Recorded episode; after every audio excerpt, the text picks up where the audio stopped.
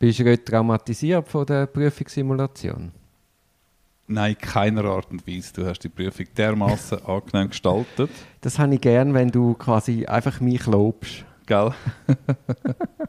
so ist es meistens. Ja, ja, genau. Es ist immer so hochverdächtig. Was ist in dieser Situation falsch? Was ist da im Köcher? Was kommt jetzt? Ja, wenn man mir nach dem Maul redet. Aha. Findest du das nicht außergewöhnlich? Kannst du das? Nein, bist, also du bist einfach ein, ein misstrauischer Mensch offenbar. Ja. Kannst mit Lob nicht umgehen. Ja, genau. Ja. Eröffnung von Entscheid. Wir sind bei Artikel 84 richtig, Eröffnung von Entscheid. Mhm. Grundsatz ist, wenn das Verfahren öffentlich ist, so eröffnet das Gericht das Urteil. Im Anschluss an die Urteilsberatung mündlich. Man kann aber kurz. genau, man kann aber auch darauf verzichten. Genau, das passiert ja noch oft. Dann fragt man sich immer, hat man das jetzt Verfahren dermaßen verkompliziert, dass länger wenn darüber hirnen oder sehnen sich nach der Kaffeepause. Das ist manchmal noch schwierig auseinanderzuhalten. Dann gibt es ja die Bestimmung 84 Absatz 4, wo der Grundsatz festhaltet als Ordnungsvorschrift, dass eigentlich innerhalb 60 Tage, ausnahmsweise innerhalb 90 Tage, das begründete Urteil müsste den Parteien zugestellt werden. Ich habe das Gefühl, die wenigsten Gerichte kennen die Bestimmung. Ja, beziehungsweise sie fundieren sich darum, wie man sich halt um viele Ordnungsvorschriften fundiert. Also, meine, wen interessiert noch das Verbot von der Suggestivfrage? Es ist eine Ordnungsvorschrift. Also, nur schon die Unterscheidung, das macht mich gerade hässig zwischen diesen verschiedenen Vorschriften. Dann schreiben sie nicht ins Gesetz, wenn es eine Ordnungsvorschrift ist, schreiben sie auch nicht ins Gesetz. Ja, das ist das Unding vom Bundesgericht, wo einfach immer den Einzelfall retten und damit ein bisschen das gesamte rechtsstaatliche System in Frage Ja, stellt. oder sanktionieren es doch wenigstens, wenn ein Urteil dann erst nach einem halben Jahr kommt, dann soll doch die Oberinstanz klar 20% Abschlag oder 30% Abschlag. Ähm, das macht nicht, die Gerichte werden sofort diszipliniert, die werden die Urteile schneller begründen. Ja, ja. Da, was mich mehr stört, ist, du hast dann vielleicht das Urteil kommt dann nach 14 Monaten. Und es kommt dann so out of the blue. Und ich meine, es wäre nur eine Frage von der Höflichkeit, dass wenn du nach 60 Tagen nicht schaffst, dass du mal anläutest, das mitteilst und sagst, sie, es tut uns leid, wir können die Ordnungsfrist nicht einhalten, wir denken, wir können es bis dann und dann schaffen. Und nachher, nach sechs Monaten, findet es, könnt ihr es vielleicht verschicken, dass sie nochmal ein Telefon geben und sagen, sie, wir verschicken es nächste Woche, dass sie das terminlich planen können. Sie haben ja dann eine Frist, die ihnen läuft, möchten wir ihnen das vorgängig mitteilen. Ich meine, das wäre nur eine Frage vom Anstand und Höflichkeit, dass man Parteien nicht einfach warten lässt, warten lässt, warten lässt und dann kommt es irgendwann. Ja, vor allem also nach 14 Monaten, das habe ich auch schon erlebt, dass so lange haben wir auf eine Begründung warten. Vergiss schon den Fall fast, Ja, dass du überhaupt komplett. hast. Mhm. Und dann müssen wir in 20 Tagen oder in 30 Tagen je nach Instanz reagieren und musst ja dann noch den Klient finden, den hast du ja eineinhalb Jahre nicht mehr gehört. Du musst dich in den Fall lesen, du musst dich mit dem Treffen besprechen. Also du kommst dann, und hast ja noch ganz viele andere Termine, also du kommst eigentlich ohne Not in einen, in einen, in einen zeitlichen Stress. Und es ist immer die Verdichtung und immer auf Seite der Anwaltschaft, ah, Beschleunigungsgebot, Beschleunigungsgebot, das ist Beschleunigungsgebot, immer ganz wichtig, aber auf Seite der Gericht interessiert es kein Mensch. Das wäre wirklich höflich, wenn es eine kurze Mitteilung würden machen, standardisiert. Genauso höflich wäre es übrigens, wenn es einem auf die halbe Fünfe zur mündlichen Urteilseröffnung bestellt, dass wenigstens ab dem Fünfe doch mal die Auditorin oder der Auditor rauskommt aus dem Gericht und sagt, sie, wir haben dann bis dann und dann, sie können einmal verfügen. Oder warten wir vielleicht mal eine Stunde oder eineinhalb, bis wir dann irgendwann eintreten Ja. Gut, so viel zu einem Gerichtsbashing. Artikel 85, Form von der Mitteilung und von der Zustellung. Die Mitteilungen gehen natürlich in Schriftform und sie erfolgen in der Regel durch eingeschriebene Postsendung, Absatz 2, oder auf andere Weise gegen Empfangsbestätigung. Die Privatpersonen, die beschuldigte Personen sind oder auch Privatkläger, die kommen das nie in eingeschriebener Form über, die kommen das mit Rückschein über. Also du meinst den Strafbefehl? Nein, das Urteil bestrafen habe ich gar nicht gedacht, dass dort machen sie irgendwas. Urteil, ich weiß halt nicht, weil Urteile werden ja kommuniziert über, über den Anwalt. Eben, wenn es jetzt kein Anwalt rum ist, meine ich, dann kommen sie jetzt glaub, ich, schon gegen Rückschein, oder? Eben nicht nur gegen eingeschriebene Sendung, weil einschreiben wir- können die auch Hausgenossen holen. Aber wir haben ja mal auch die Fälle, dass uns eingeschrieben schicken und noch einen Empfangsschein. Ja, das stimmt, aber das finde ich eine gute Kombination, weil dann kommt sie in eine Kanzlei, der nimmt das Sekretariat entgegen und dann unterzeichnen wir den Empfangsschein und die, Anwalt schick, die Anwältinnen schicken das ja zurück. Dort muss man nicht damit Ja, rechnen, dass man es einfach zurückschickt. wieso, aber wieso so- schickt man eingeschrieben und einen Empfangsschein? Ja, weil ich eben denke, bei Einschreiben, aber ich bin jetzt nur am Formulieren, Einschreiben könnte kein Hausgenossen entgegennehmen. Ja, aber ich habe in meiner Anwaltskanzlei kein Haus genommen. Ja, aber es kann auch äh, dein Geschäftspartner entgegennehmen Ja. und dann verhängt er es halt, dir das weiterzugeben. Ja, aber dann, nein, das, das er ist verhältst ja doch nicht deine nicht. Hilfsperson, du bist ja dort im Prozessrechtsverhältnis. Also ich, ich glaube, das ist einfach doppelt gemoppelt, ohne dass das wirklich einen Sinn ergibt. Nein, ich glaube, das gibt sehr viel Sinn. Nein, nein, nein, nein. Ja. We agree to disagree. Genau. Gut, was dort noch wichtig ist, ist. Ja, warte jetzt mal, siehst du? Sollst du noch den Absatz 3 erst machen? Sie ist der Erfolg, wenn die Sendung also im gleichen Haushalt leben, dem in 16 Jahre alte Personen gegenüber werden. Vorbehalten bleiben Anweisungen der Strafbehörden die Mithänger oder Adressaten. Ah, alles falsch gesagt. Ja gut, aber wichtig scheint mir noch bei den Einschreiben, dass sie nach dem siebten Tag, nach einem erfolglosen Zustellungsversuch, als zugestellt gelten und dann Frist anfängt zu laufen. Ja, das ist so eine Zustellfiktion. Genau, aber das ist schon für die praktizierenden Anwältinnen und Anwälte wichtig, dass man nicht eine, eine Abholungsverlängerung abmacht mit der Post. Dass man sagt, man ist jetzt zwei Wochen in der Ferien, dann sind wir zurückbehalten. Nach dem siebten Tag fängt die Frist trotzdem an laufen.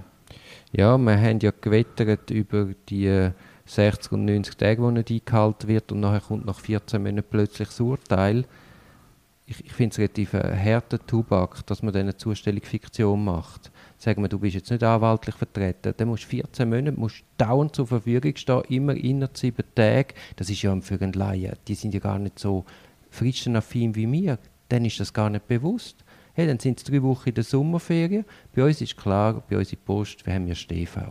Aber als normale Person musst du dann, weil du jetzt in einem Strafverfahren bist, musst du StV organisieren, weil allenfalls das Strafgericht genau in deinen Ferien dir nach 14 Monaten das Urteil zustellen.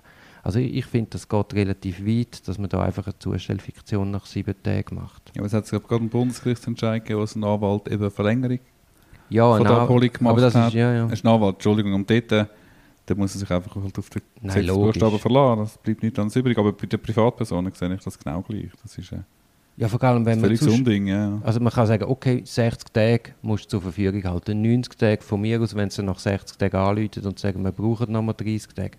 Aber wenn sie dann einfach ins Blaue raus dich warten und nachher hast du auf einmal genau dann während der Ferien. Aber eigentlich ist es ja korrekt. Ich meine, wenn man da dann da den Absatz 3 noch sieht, oder? Man kann es per Einschreiben machen, vorbehalten bleiben, Anweisungen der Strafbehörden einem Mithänger der Adressaten oder dem Adressaten persönlich zuzustellen. Also die faire Staatsanwältin oder der faire Staatsanwalt schickt einen Strafbefehl, mit der Auflage muss persönlich zugestellt werden. Und wenn es halt nicht klappt und es kommt retour, dann gilt es nicht als zugestellt. Es Also schick mal die Polizei dabei, vorbei Eben. oder was auch Es immer. ist ja eh ein Witz. Also einen Strafbefehl kannst du schicken und wir haben irgendwann die Zustellfiktion, die greift. Also ich finde das mit der Zustellfiktion hochproblematisch und es ist auch nicht zu verstehen, weil wenn du betrieben wirst und dir der Zahlungsbefehl muss zugestellt werden, dann kommst du Post über, du musst ihn in drei Tagen abholen und wenn du ihn nicht abholst, wird er dir persönlich durch die Polizei zugestellt. Also wenn man sogar einen Zahlungsbefehl den Leuten in die Hand druckt und schaut, dass das in die Hand bekommen und verstehen, was da drin steht, wieso soll das bei einem verurteilenden Entscheid wie einem Strafbefehl anders sein? Also das verstehe ich keine Sekunde, dass man, dass man da so leichtfertig einfach die Zustellfiktion annimmt. Ja, bin ich voll bei dir. Ich finde, man müsste aber schon noch unterscheiden, das haben wir vorher schon gemacht, wenn eine Kanzlei oder ein Anwalt oder Anwalt einen Entscheid bekommt, dann kann bei mir schreiben bleiben. Und eben der 85 Absatz 3, letzter Satz, dass die Strafbehörde kann anordnen, dass man muss persönlich zustellen das müsste eigentlich zur Regel werden. Und im Grundsatz äh, vom Fair, Anspruch auf ein faires Verfahren sollte man gerade bei langmonatigen oder langen Prozessrechtsverhältnissen, müsste man eigentlich auf das zugreifen. Ich meine auch spe spezialpräventiv. Also wenn du mit Zustellungsfiktion schaffst, dann, dann weiss die beschuldigte Person gar nicht, dass sie verurteilt worden ist. Dann macht Probezeit keinen Sinn, dann, dann macht ja alles eigentlich gar keinen Sinn. Also ein Sinn von einem Strafverfahren ist ja, dass die beschuldigte und schlussendlich verurteilte Person davon Kenntnis hat. Weil nur so hast du ja präventive Wirkung. Absolut, ja. Also man hat etwa das Gefühl, dass die Urteilsfreudigkeit ist derart hoch, dass sie jedem Sinn und Verstand widerspricht. Und dann geht es einfach darum, um eine hohe Verurteilungsquote, aber das kann ja nicht das Primat sein von einer Strafverfolgungspolitik. Einverstanden. Also der Königsweg ist, wie du sagst, oder? dass man den Strafbefehl wie einen Zahlungsbefehl halt persönlich muss aushändigen Genau. Außer der ist anwaltlich vertreten, dann kann das der Anwalt machen. Mhm. Und dann kann man es, wenn man es aushändigt, kann man ja auch gerade erklären, was drin steht, weil meistens sind ja die Leute, kann man das, die, diesen Leuten auch in einer verständlicheren Sprache erklären, was dort drin steht und auch die Rechtsmittel erläutern. Ja, das ist nochmal etwas anderes, als wenn man es persönlich übergibt, Strafverfolgungsbehörde, das wäre die persönliche Zustellung gewesen. Es gibt im anderen Fall auch so die, die wirklich die klassischen Schnellverfahren, wo Strafverfahren teilweise sind. Jemand wird aufgegriffen und in den ersten 48 Stunden gerade aburteilt, dass es gar nicht vor das Zwangsmaßnahmengericht muss. Und dann hat man eine Einvernahme und der Straffall ist eigentlich schon vorbereitet und dann sagt man, wartet Sie noch rasch, dann Sie das übersetzen. Das Einvernahmeprotokoll, man ist geständig. Und nachher, am Schluss übergibt man gar nicht den Strafbefehl, oder? Und wie genau der, ob der und wie genau der dann wirklich übersetzt wird, ist eine andere Frage. Und dann hat eigentlich einer, der weißt- 40 Stunden in Haft war, hat dann einfach eine Ah. Frist offen gelaufen. Aber mein Punkt ist etwas anderes. Wenn du einen Strafbefehl einfach übersetzt, dann ist das ja in einem unmöglichen Juristendeutsch verfasst. Gut, das, ist, das haben wir ja schon gehabt mit der Plain Language. Ja, aber Ja. Das, man kann es nicht genug sagen. Man muss ja sicherstellen, dass, dass die Leute das auch verstehen. Oder? Dass, dass man groß steht, sie haben einen Strafregistereintrag oder nur schon Strafregistereintrag ist kompliziert. Sie sind damit vorbestraft. Sie haben zehn Tage Gefängnis. Sie müssen das absitzen, wenn. Ja, hast völlig recht. Das hätte, man, hätte eigentlich schon in die letzte Folge gepasst vom Podcast, oder? Die Art, äh, wie man Entscheid eröffnet, wie man sie begründet, oder? Und da müssen wir wirklich so auf die sogenannte Plain Language zurückkommen, dass man ganz einfach erklärt, was der Entscheid ist, was das für einen direkt bedeutet und nicht äh, Also wir haben ja immer wieder die Fälle, dass die Leute... Mitteilung an Vostra. Vostra? Weiß niemand, dass das jetzt eine Mitteilung an die Behörden ist, die das Strafregister führt. Ja, eben, wir haben ja immer wieder Klienten, die dann gefragt ja, sind sie vorbestraft? Nein, nein. Ja, aber sie haben ja da sieben, sieben Strafbefehl. Ah, ah. Aha, das war ein Buß. gewesen. Ja, haben nur müssen Geld zahlen. Genau. Also, oder? Ich meine, äh, Strafjustiz, die wird Wirkung entfaltet, müsste halt auch schauen, dass das bei den Leuten ankommt und die das auch verstehen. Oder du meinst drakonischer bestrafen? Nein, sicher nicht. Aber dass man denen erklärt, was, äh, wa- was man jetzt gerade mit ihnen macht. Mhm. Du, zu, den, zu dieser Diskussion eine heimliche Verurteilung, also die DMRK-Konformität von der Zustellungsfiktion, da gibt es äh, eine Masterarbeit von einem Jascha Mattmann. Das, habe ich, das ist jetzt äh, am 31. August rausgekommen in der Zeitschrift für Strafrecht.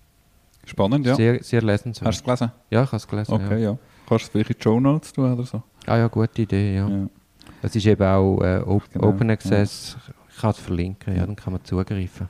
Für den ersten Abschluss, Artikel 86 wäre noch die elektronische Zustellung mit dem Einverständnis von der betroffenen Person. Ähm, das bieten wir ja der Staatsanwaltschaft immer wieder an, also du vor allem, mehr als ich. oder? Ja, standardmäßig in jedem. Fall. Das Problem ist, die haben ja in der Regel noch gar, die einzelnen Staatsanwältinnen und Staatsanwälte verfügen gar noch nicht, und die Richterinnen und Richter gar noch nicht über die erforderlichen qualifizierten elektronischen Signaturen. Die können das gar nicht rechtsgültig etwas zustellen. Da habe ich News. Ich habe heute Morgen mit jemandem, mit einer Staatsanwältin telefoniert von Limatal Albis und die kommen jetzt also auch digitale Signaturen Ah, über. super. Ich glaube, zuerst kommen sie jetzt mal fünf über. Ja, das ist aber super. Ja, ist super. Ja, Ja, das ist super. Ja, ja das kommt jetzt. äh, Ähm, das ist eigentlich der alte elektronische Rechtsverkehr. Man wartet noch so lange auf den neuen mit der Justiz 4.0, dem Becky, der Justice Swiss, wie sich es nennt, oder so, die Justizplattform.